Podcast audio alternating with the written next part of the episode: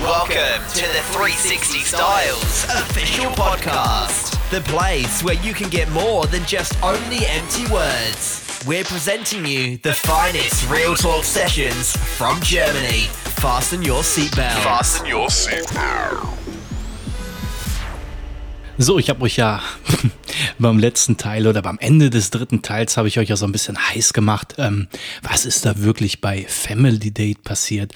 Äh, warum äh, wurden wir aus der Villa fast rausgeschmissen und warum vor allen Dingen habe ich einen Jacuzzi fast zerstört? Ich will jetzt nicht so explizit auf Family Date eingehen. Aber Family Date ist ähm, der Vorläufer der heutigen Bachelor-Staffeln. Ähm, ich fasse es nochmal kurz zusammen, was da Family Date gewesen ist. Die Sendung hieß Family Date, nur eine darf mit unserem Sohn. Und ich war da mit meinen Eltern eine knappe Woche in einer Villa mit knapp zehn Mädels und die Gewinnerin durfte mit mir dann in den Urlaub fliegen. Und äh, die Sendungen, die sind halt so aufgebaut, dass du da ein Love Story Element drin hast. Du hast da Elemente drin mit Überraschungen, mit äh, Schreien, Beißen, Kratzen, Drama, ähm, äh, also verschiedene Elemente, die halt wirklich dann auf die Nerven aller Beteiligten gehen. Und äh, wir hatten, um jetzt nochmal kurz auf den Jacuzzi zu kommen, hatten wir ein äh, Set, wo ein Element gedreht wurde, wo ich dann halt mit zwei Mädels in einem, im Jacuzzi im Whirlpool war und muss dann irgendwie so ein Frage-Antwort-Spiel spielen. Und der Jacuzzi war halt gefüllt mit Show-Badewasser ähm, oder Badezusatz, wie auch immer. Badezusatz, der toll aussieht, aber wenn du da länger als drei Minuten drin saßt, du hast das Jucken des Todes bekommen. Also richtig übel, ähm, sah toll aus, aber ne, im, im, Prinzip, du hast dich da kaputt gejuckt, als wenn da einer Juckpulver reingekippt hat. So, nachdem der Dreh zu Ende war, habe ich da den Stöpsel gezogen, habe gesagt, ey komm, ey, ich will mich nochmal fresh machen. Ähm, hab nochmal für ein Nachdreh nochmal zwei Flaschen äh, Sekt dann noch hingestellt. Äh, die Mädels, die wollten sich dann auch nochmal äh, fresh machen. So, und dann habe ich halt den Jacuzzi gefüllt. Ähm, gut, ich wusste halt nicht, dass man da halt kein normales Badezusatz für nutzen darf. Stand ja auch nirgendwo dran. Habe ich nirgendwo gelesen. War mir auch egal. naja, auf jeden Fall, Jacuzzi lief voll und naja, war halt eine Schaumparty Deluxe, ne? Und der äh, Produktionsleiter, der war richtig, richtig abgefuckt. Der wollte mich an Arsch und Kragen mit meiner Family direkt abends, äh, ja, wie gesagt, war nicht nachts, aber es war abends, es war glaube ich so 21 Uhr, 21.30 Uhr, äh, schön im Winter direkt, äh, ja, an Arsch und Kragen und raus vor der Villa parken und äh, den Dreh dann damit abbrechen, ne? Weil so ein Jacuzzi, äh, müsst ihr mal googeln, also so ein, äh, war schon, war schon ein großes Gerät und eingelassen. Ähm, war auch kein, kein äh, deutscher Jacuzzi, sondern irgend so ein US-Import. Fragt mich nicht. Auf jeden Fall ähm, sollte, glaube ich, zwischen 5.000 und 6.000 Euro gekostet haben. Ja, kriegt man vielleicht heutzutage günstiger, aber damals, ne, also Leute, darf nicht vergessen, das ist ähm, ähm, was, ja, doch nach meiner Bundeswehrzeit. Äh, ich muss jetzt überlegen, wann es gewesen ist. Zwei, ja, ich war 21, 22, also vor 20 Jahren ungefähr.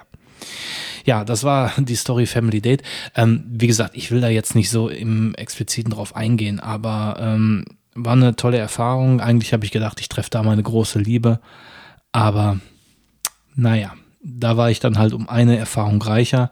Deswegen könnt ihr vergessen, mich irgendwo nochmal im Leben in so einer Dating- oder Kuppelshow äh, anzutreffen werden. Wie auch immer der Satz zu Ende gehen mag, äh, nee, ich gehe da nicht mehr hin. Traumhochzeit könnt ihr vergessen ich werde noch nicht mal die Tagesschau moderieren. Ne? Das ist mir jetzt viel zu langweilig.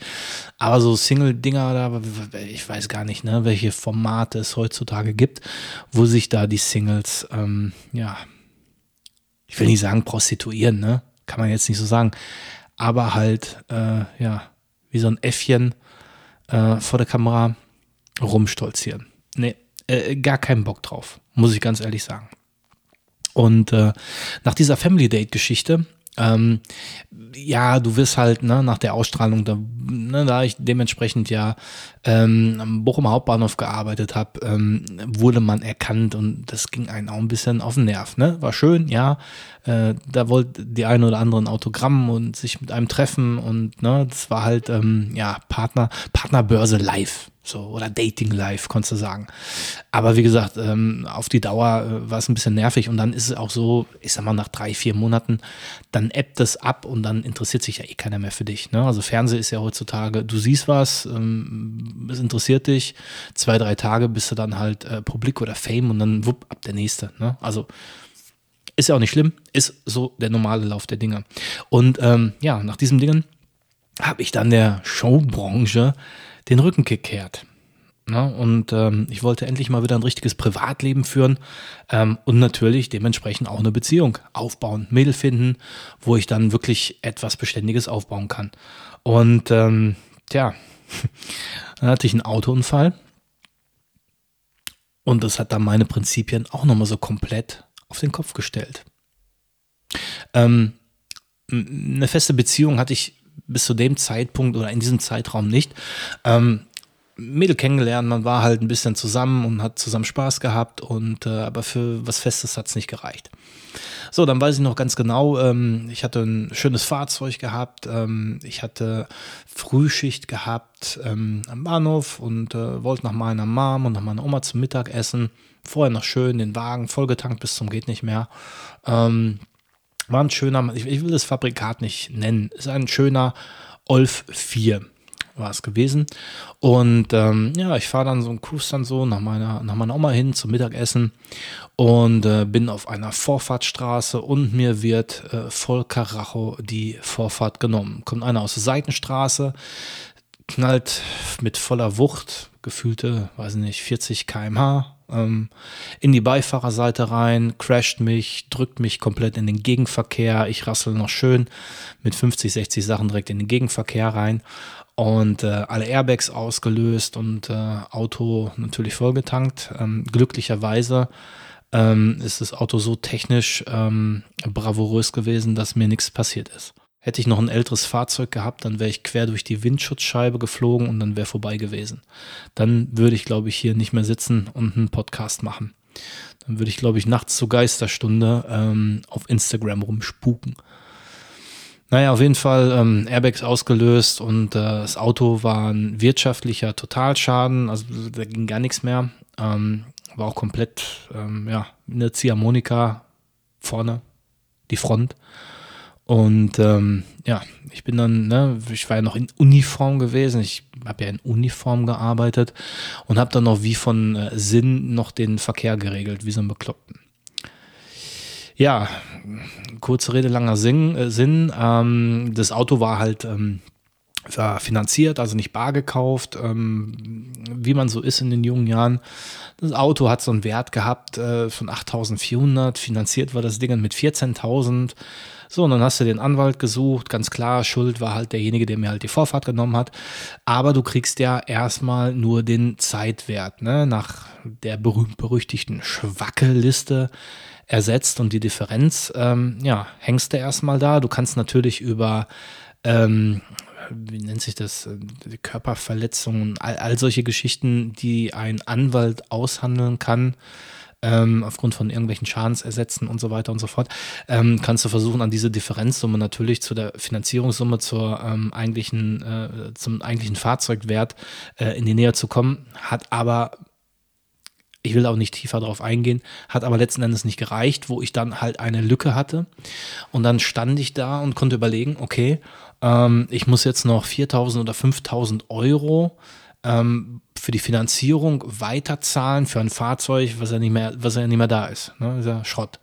Ähm, heutzutage, da hast du diese sogenannten Gap-Versicherungen die quasi genau diese Lücke, wenn sowas passiert, also wirtschaftlicher Totalschaden zu Finanzierungsgrundlage damit abdeckt. Aber wie gesagt, ne, vor 20 Jahren, da gab es sowas nicht. Das ist dann halt eigene Dummheit, wenn du ein Auto höher finanzierst, als eigentlich das Fahrzeug wert ist.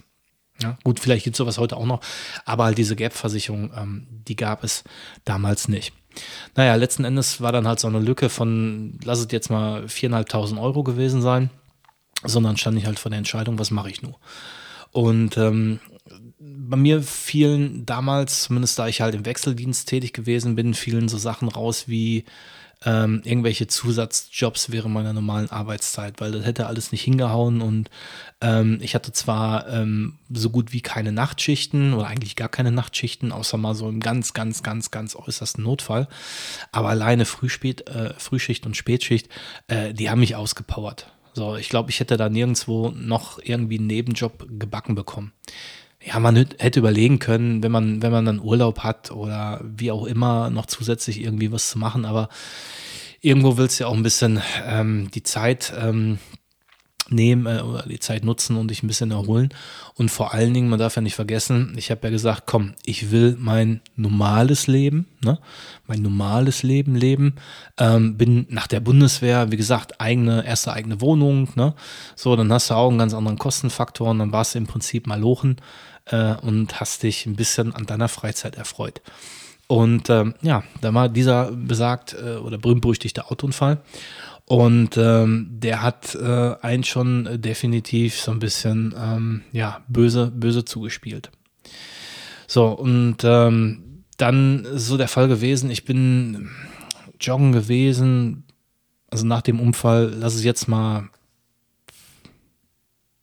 drei, vier Monate gewesen sein gefühlt, gefühlt. Ne? Also, wie gesagt, was vor 20 Jahren gewesen ist oder 19 Jahren, äh, hat man auch nicht ähm, wirklich wie so, ein, wie so ein Buch ähm, komplett Seite für Seite äh, direkt vor Kopf. Ne? Die großen Highlights natürlich, ähm, die kann man äh, runter runter erzählen, in Anführungsstrichen, teilweise auch ein bisschen emotionsloser, manchmal ein bisschen lustiger, manchmal ein bisschen trauriger.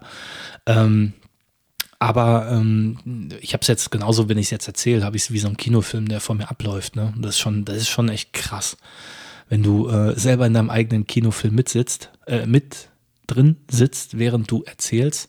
Ähm, das ist schon, das ist schon heftig. Ne? Das ist quasi äh, äh, Net Netflix to go, kann man das schon fast sagen. Naja, auf jeden Fall ähm, äh, jogge ich da so vor mich hin und kam dann auf die grandiose Idee, wie ich jetzt an Geld kommen könnte oder musste oder gerne würde, wie auch immer. Weil ich brauchte ja ein neues Auto, ne? Ich muss ja irgendwie zur Arbeit kommen. Ähm, habe mir Geld von meinem äh, Daddy geliehen, damit ich mir ein Auto kaufen kann. Aber trotz alledem, ne? Also die Lücke, die stand ja immer noch im Raum von der besagten Summe. So, und dann kam ich auf die grandiose Idee und habe gedacht, boah, mein Vater, der hat früher fotografiert. Ab und zu mal bei Veranstaltungen. Dann bin ich auf Webseiten gegangen, habe gesehen, was für geile Fotos die Leute machen. In den sogenannten Communities, Foto-Communities, Stern-Communities, wo die Leute ihre Fotos reinstellen, wo die bewertet werden. Der ein oder andere dann halt so Kooperation hatte und ich dachte, wow, ich werde Fotograf, kaufe mir eine Kamera, mache genau solche Fotos, verhöker die, ey, und kann die Summe direkt weglatzen kauf mir ein größeres Auto, geilere Wohnung. Ähm, hier, LA, New York, ich komme. Ich werde der Überfliegerfotograf. Habe ich mir gedacht, ne? Ja, relativ einfach. Kamera, geile Fotos, geiles Model, fertig. Ja, der Plan war gut. Der Plan war echt gut. Ja, war dann halt so mein Ziel, ne? Ich werde als Fotograf berühmt und äh, reich. Ja. Okay, aber dann musst du dich natürlich ein bisschen erkundigen, okay, was für eine Kamera und so weiter und so fort. Und damals waren die Kameras, die waren schweineteuer. Boah. Also zu der Zeit, ähm, gut, heutzutage hat man sich ja an diese hohen Preise äh, ein bisschen gewöhnt, ne? aber zu der Zeit, das muss ich mir vorstellen, vor 20 Jahren, ähm, ich weiß jetzt nicht, damals meine erste Kamera, die ich da hatte, ähm, keine Ahnung, also auf jeden Fall eine Menge Holz, eine Menge Holz. So, und dann hast du angefangen, Equipment zu kaufen, ne? Und dann äh, reichte das nicht. Ja, was hat man gemacht? Dann gingst du zur Bank und hast gesagt, hör mal, äh, lieber Banker, äh, lass mal Batzen rüberwachsen. So, dann hast du einen Credit aufgenommen, um entsprechend Equipment kaufen zu können, damit du als Fotograf ja durchstarten kannst. Weil du brauchst ja nicht nur eine Kamera, du brauchst ja Objektive und dann brauchst du Equipment und einen Rucksack und hier und da und Stativ und ach, was weiß ich was alles. Also die reinste Materialschlacht, wenn du gerade frisch anfängst äh, zu fotografieren, du siehst ja den Wald vor lauter Bäumen nicht. Und im Prinzip, ähm, ähm, denkst du, du brauchst alles. Also alles, was der äh, liebe Herrgott äh, auf den Markt geschmissen hat, muss er alles kaufen. Du brauchst alles. Und genauso orientierungslos fotografierst du erstmal alles. Und äh, dann an Aufträgen zu kommen, ist ja dann auch nicht so einfach, weil du hast ja, du hast ja nichts vorzuweisen. Ne? Und ähm, wenn man sich so dran erinnert, die ersten Fotos, die man dann in der Wohnung gemacht hat, äh, gruselig. Also von, von äh, unscharfe Fotos, verzogene Fotos, äh, ähm, ja, also die Hölle, die Hölle. Weil natürlich, ey, die Erfahrung fehlte, ne? wie bediene ich eine Kamera. Auch wenn du viele Autoprogramme hast, musst du trotzdem wissen, wie bedienst du die Kamera, fotografischer Blick, ähm, ja, vor allen Dingen, welche Richtung willst du fotografieren? Machst du Landschaft, machst du Porträt, machst du, machst du Stilllife, machst du Food, machst du Baby, machst du Tiere, machst du Architektur, machst du was auch immer. Und äh, ja, das war, ähm, war schon heftig. So, und dann eigene Webseite und, ah, und all so ein Kram, ne? Und ähm, dann ging meine fotografische Reise los. Die ersten Fotografenjobs, die ersten Hochzeiten, ähm, die erste große Kampagne. So, und dann hast du dich Stück für Stück über Workshops, über Webinare, Seminare, äh, Zeitschriften ohne Ende so langsam, langsam in das Thema reingefuchst und wurde es natürlich Stückchen, Stückchen, Stückchen um Stückchen immer besser. So, und da kam dann der eigene Perfektionismus, ne? der dann ganz klar gesagt hat, ähm, ja, ich muss der allerbeste Fotograf der Welt werden. Ähm, und dann fängst du dich natürlich an zu messen mit den anderen Leuten, die im Internet unterwegs sind, die das vielleicht schon auf viele, viele, viele Jahre runtergebrochen schon auf einem hohen, hohen, hohen professionellen, professionellen Niveau machen. Mit denen misst du dich ja automatisch. Du hast ja keine Leute in deinem Umfeld gehabt, die genauso wie man selber angefangen hat, genauso vor denselben ähm, Hürden standen, wo man sich hätte mit austauschen können. Zumindest am Anfang nicht. Ne? Später war ich dann in einem Fotoclub, da war halt ein Fotostudio angeschlossen, angeschlossen. Da konntest du dich mit anderen austauschen. Ne? Dann war es ungefähr so auf derselben Höhe. Manche waren halt ähm, ähm, qualitativ viel, viel besser, andere weniger. So hat sich das ein bisschen ausgeglichen und da konnte man sich von dem einen oder anderen ähm, ein bisschen was abschauen. Ne? Und ähm, das sind so Sachen, ähm, wo man sich dann halt Stück für Stück dann halt immer weiter vorwagt. Ähm, dann geht man auf Messen, Fotokina und ja, wie gesagt, trifft dann wirklich die Leute aus der Szene ähm, baut da ein bisschen Kontakt auf. Kelvin Hollywood, ne, den habe ich kennengelernt. Damals äh, den guten Markus, ähm, wo der ganz, ganz am Anfang seiner Karriere stand. Ne? Da war er halt noch in der Community, so ein bisschen der Schreiberling gewesen und äh, wir hatten einen super Kontakt zusammen aufgebaut und ähm, ich hatte damals, ähm, das war auch, ich meine, die Anekdote kann ich noch kurz erzählen. Calvin Hollywood kennengelernt.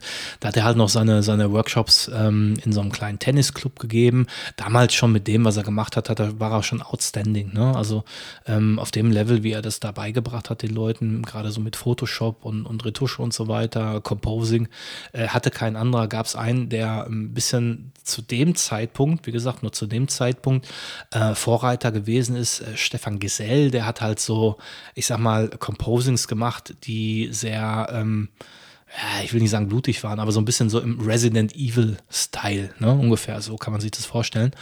Und äh, Pavel Kaplun war auch einer, ähm, also ich sage mal, für mich so der Pionier der ersten Stunde, wo ich mit den ganzen ähm, Bildbearbeitungssachen äh, in Berührung kam.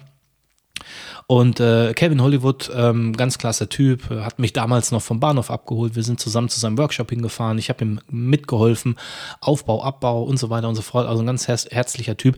Heutzutage immer noch, muss man, muss man ganz klar sagen. Und äh, das Coole ist, ähm, jedes Mal, wenn ich irgendwie auf der Fotokina war oder er mir über den Weg läuft oder selbst heutzutage noch im Jahre 2022, wenn er ein Live-Webinar gibt und ich dann beispielsweise zugeschaltet bin, er kennt mich, ne? So ein freundliches Hallo. Das ist jetzt nicht, dass er ähm, äh, Stunden mit mir quatschen kann, quatschen will oder sonst was. Aber zumindest so, ähm, man ist in Erinnerung geblieben. Finde ich schön, macht ihn sympathisch, macht ihn auch einen Tacken menschlich. Wie gesagt, er ist natürlich, ich sag mal, ähm, Apollo 13 mäßig in ganz anderen Sphären unterwegs, weil auch sein Weg, ich sag von damals bis heute, auch ein ganz, ganz ähm, geradlinig nach oben gehender, aber auch steiniger Weg war. Also von da aus, äh, ähm, Kevin, wenn du das hören solltest, Hut ab und ähm, ich sag mal immer, uh, you uh, know where you're coming from. Also du sollst immer im Kopf behalten, wo kommst du eigentlich her. Das ist ganz, ganz wichtig, egal wohin du gehst. Und ähm, ja, eine tolle Reise und das sind dann auch Menschen, die mich unter anderem auch inspiriert haben, ne? weiter im fotografischen Segment weiterzumachen, mich hochzuarbeiten und äh, halt immer besser zu werden. Ne? Und wie gesagt, die eigene, äh, der eigene Perfektionismus ist immer der, der einen antreibt, der manchmal aber auch dazu führt, ähm, dass beispielsweise manchmal auch die Beziehungen dadurch auch in die Brüche gehen können. Zumindest war es bei mir so der Fall gewesen. Denn ähm, jetzt kommt nämlich der Punkt, ähm, wo ich sage, ähm, Kreativität ist manchmal so ein, ja, wie soll ich sagen, hm, wenn man sich eine Waage vorstellt zwischen, also eine Waage, ne, die, die, ich sag mal jetzt die Justitia-Waage, ne, sagen wir mal so. Ähm, in der Regel sollte es ja so sein, Kreativität und Privatleben sollte sich die Waage halten oder zwischendurch halt, ne, auf jeden Fall immer auspendeln. Ne? Wenn das eine oder das andere überwiegt, ist es auf Dauer ungesund. Ne? Dass nicht jeder Tag gleich ist und du nicht in einem gleichen prozentualen Verhältnis unterwegs bist, das ist klar. Aber sollte sich die Waage halten. Ähm, bei mir war es aber so, dass die Kreativität oder das kreative Feld, wo ich mit zugegen gewesen bin, höher war als das eigentliche Privatleben. Ich war damals mit einem Mädel zusammen und ähm, jetzt sagt man, eine gute Partnerin, ja, die sollte Verständnis für haben und die sollte eigentlich froh sein, wenn der Freund äh, sich kreativ austobt, trotzdem aber auch noch immer, ich sag mal, für die Partnerschaft auch einsteht ne? und sich auch um die Partnerschaft kümmert. Jetzt war es so gewesen, ich war mit einer Partnerin zusammen, die fand es am Anfang äh, super, dass ich dann halt ähm, am Anfang ähm, ja fotografiert habe und dann äh, mich da austoben konnte, sie auch fotografiert habe und coole Bilder erstellt habe. Wie gesagt, ich halt habe halt ein bisschen, bisschen äh, mehr mich in dieser ganzen Thematik eingearbeitet und habe mir für mich und in meiner Region, ich sag mal, einen, einen coolen Ruf erarbeitet, ne? zuverlässig, qualitativ und ähm, bezahlbar, ne, zu dem Zeitpunkt halt. Und ähm, dann kam aber der Punkt, wo die Eifersucht ähm, von meiner damaligen Partnerin echt überhand genommen hat und sie mir halt unterstellt hat, naja, die Mädels, die ähm, von mir fotografiert wurden, die wollen ja alle mit mir nur in eine Kiste gehen und ähm, ich würde dem nicht standhalten können. Also ein Kram halt, ne? Also die, die übelste Eifersuchtsszene. Und ähm, das hat dann dazu geführt, dass dann meine damalige Partnerin gesagt hat, du hör mal, ich möchte nicht, dass du äh, weiter fotografierst. Ähm, wenn du dich kreativ auspowern willst, äh, kannst du mir im Haushalt helfen. Ähm, oder halt, äh, ja, wir gehen zum Sport. Ja.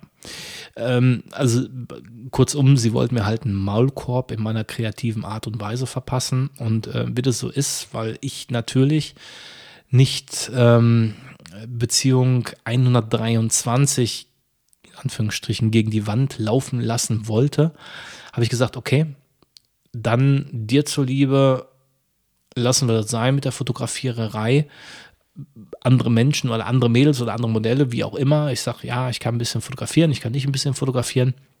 Aber natürlich ist dann der Reiz weg, ähm, weil ich wollte natürlich coole verschiedene Motive. Ja, man hätte jetzt auch auf Landschaft gehen können, aber gerade so, ich sag mal, wenn du in so einer Phase drin bist, wo du dich in allen Bereichen austoben oder ausprobieren möchtest, ähm, da willst du dir eigentlich nicht einen Maulkorb verpassen. Ne? Das ist genauso, wenn du sagst, boah, ich habe Lust, Gitarre zu spielen oder Klavier zu spielen und dann sagt deine Freundin, ich will nicht, dass du Klavier spielst oder Gitarre, du spielst ab morgen wieder Blockflöte.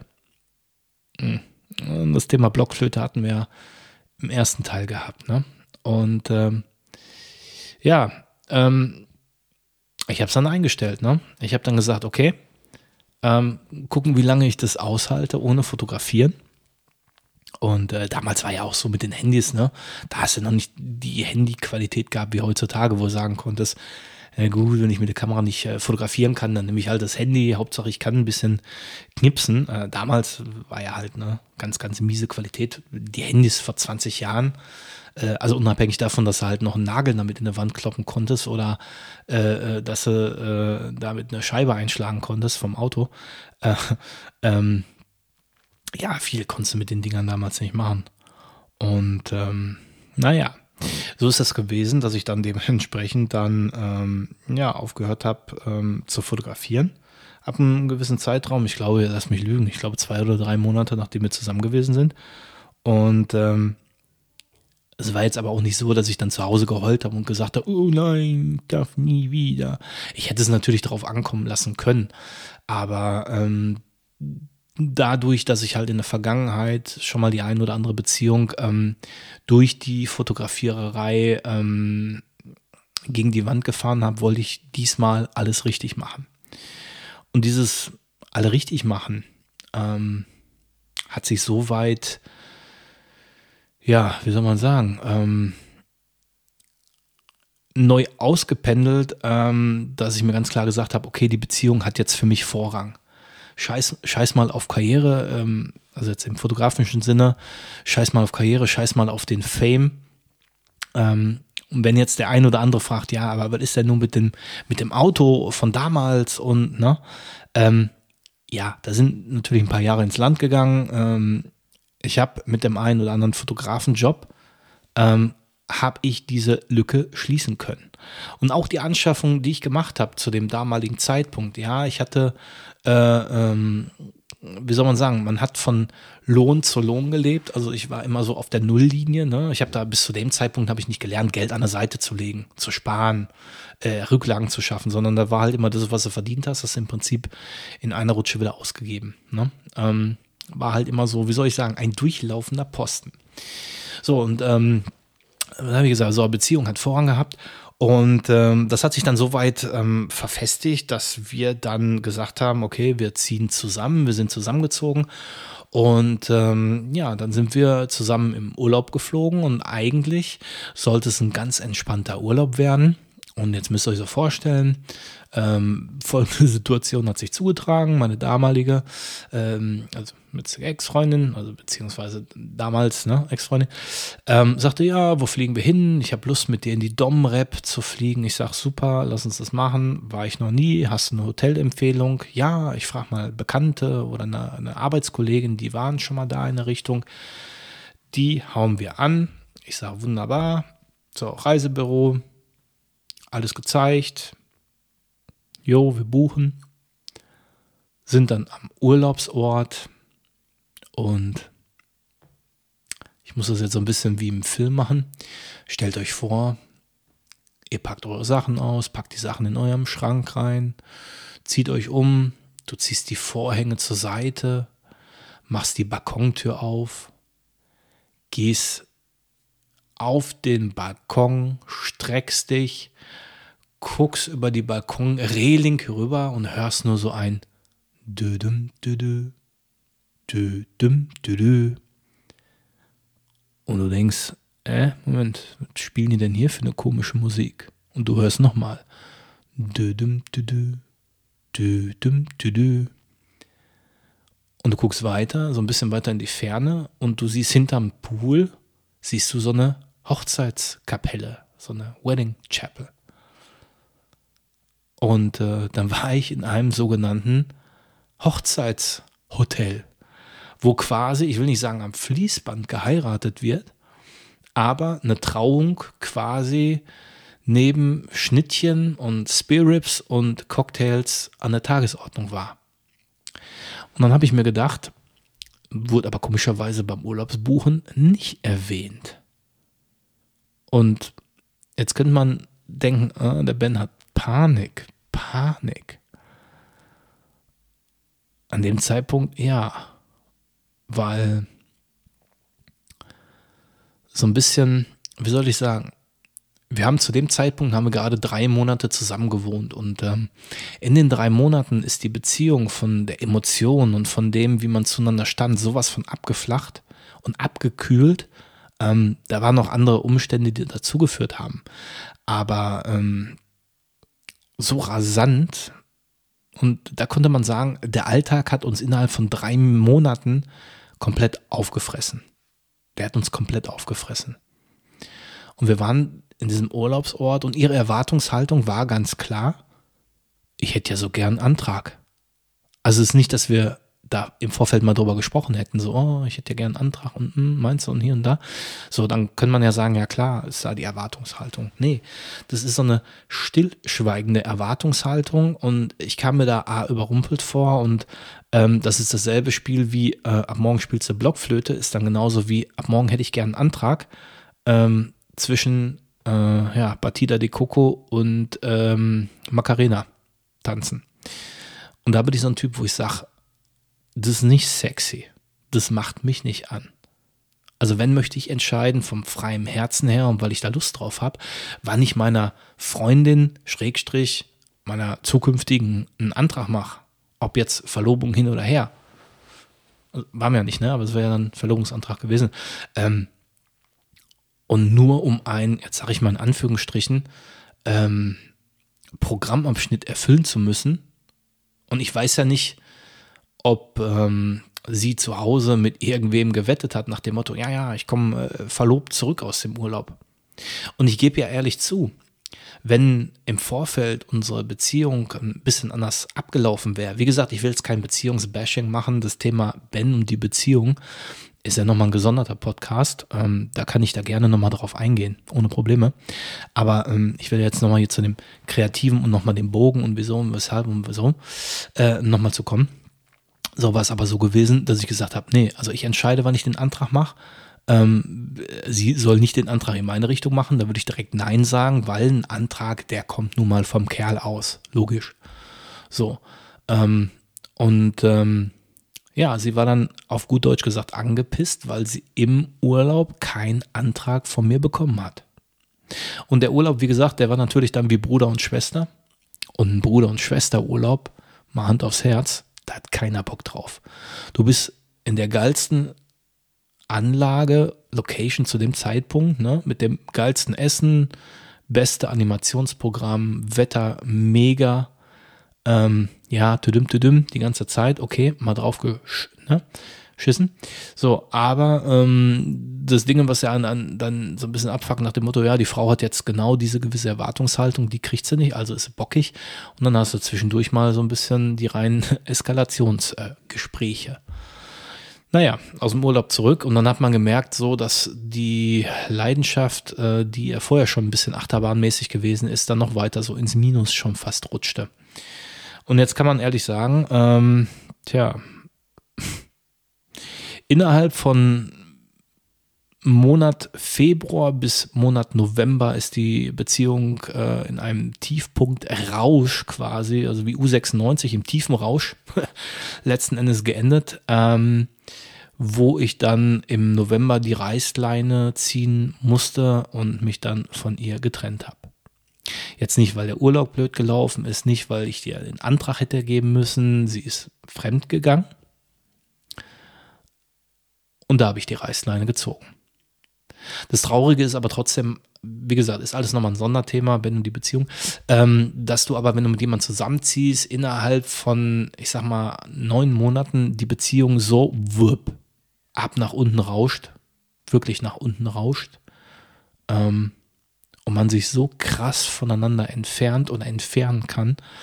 Ähm, ja, das sind so Sachen, muss man alles mal erlebt haben, um sich dann auf die Fahne zu schreiben, ich möchte eine Beziehung, die nicht so endet, die nicht mittendrin so ist und auch nicht so anfängt, sondern eine Beziehung, die voll auf Harmonie, auf Liebe, auf Lachen, auf Ehrlichkeit, auf Aufrichtigkeit, auf ja, zusammen dieses Bonnie and Clyde Dingen zusammen durchleben. Von, ich sag mal immer, Liebe, Sex und Zärtlichkeit und viel Lachen. So. Aber manchmal ist man leider als Kerl mit so einer Illusion vielleicht alleine, dass sowas noch existent ist auf der Welt. Keine Ahnung. Ich lasse mich ja jeden Tag immer eines Besseren belehren oder bin halt immer, wie soll man sagen, ähm, manche sagen, ja, die Hoffnung stirbt zuletzt, wo ich sage, nee, nee, also ich bin da nach wie vor, äh, bin ich immer jemand, der da jeden Tag an das Gute glaubt. Ja, ich bin dann ausgezogen und habe alles Kreative, was ich hatte, verkauft um Geld zu haben. Hab mal Lucht, gearbeitet, gearbeitet und das knapp drei Jahre in einer Rutsche durch, ohne Luft zu holen. Wie gesagt, das Kreative habe ich da komplett aufgegeben, weil, ähm, also Hintergrund, ne, ich bin zu ihr gezogen, ähm, sie hatte eine schöne Neubau-Mietwohnung, ich hatte eine etwas, eine Mietwohnung, die nicht ganz so schön war, deswegen bin ich dann zu ihr hingezogen. Ähm, Mietkosten, wir haben uns alles geteilt und so weiter und so fort. Also ne, nicht, dass ich da irgendjemand auf die Tasche gelegen habe, sondern ich habe da schon einen riesen, riesen Anteil zu beigesteuert. Ne? Von den, äh, um das Ganze finanziell dann äh, für beide vernünftig äh, lebhaft zu machen. Ähm, ja, wie gesagt, ähm, bin dann ausgezogen, musste dann alles verticken, damit ich überhaupt Geld hatte, um mir eine Mietwohnung leisten zu können. Und dann bin ich dann gestrandet in Düsseldorf. Wer ist mal in Düsseldorf hier geblieben? Ne, da hing ich dann in Düsseldorf. Ne? Ich war vorher, äh, habe ich in Bochum gewohnt, ähm, bin wegen ihr nach Dortmund hingezogen, von Dortmund dann äh, ausgezogen in Richtung Düsseldorf, habe dann direkt in der Nähe von meiner Arbeitsstelle gewohnt und ähm, ja, wie gesagt, alles verhökert, um da komplett neu anzufangen. Und ähm, was ab dann losging, das erzähle ich euch im nächsten Teil. This has been the 360 Styles official podcast. If you want to hear more, subscribe now to hear some of the finest Real Talk sessions from Germany.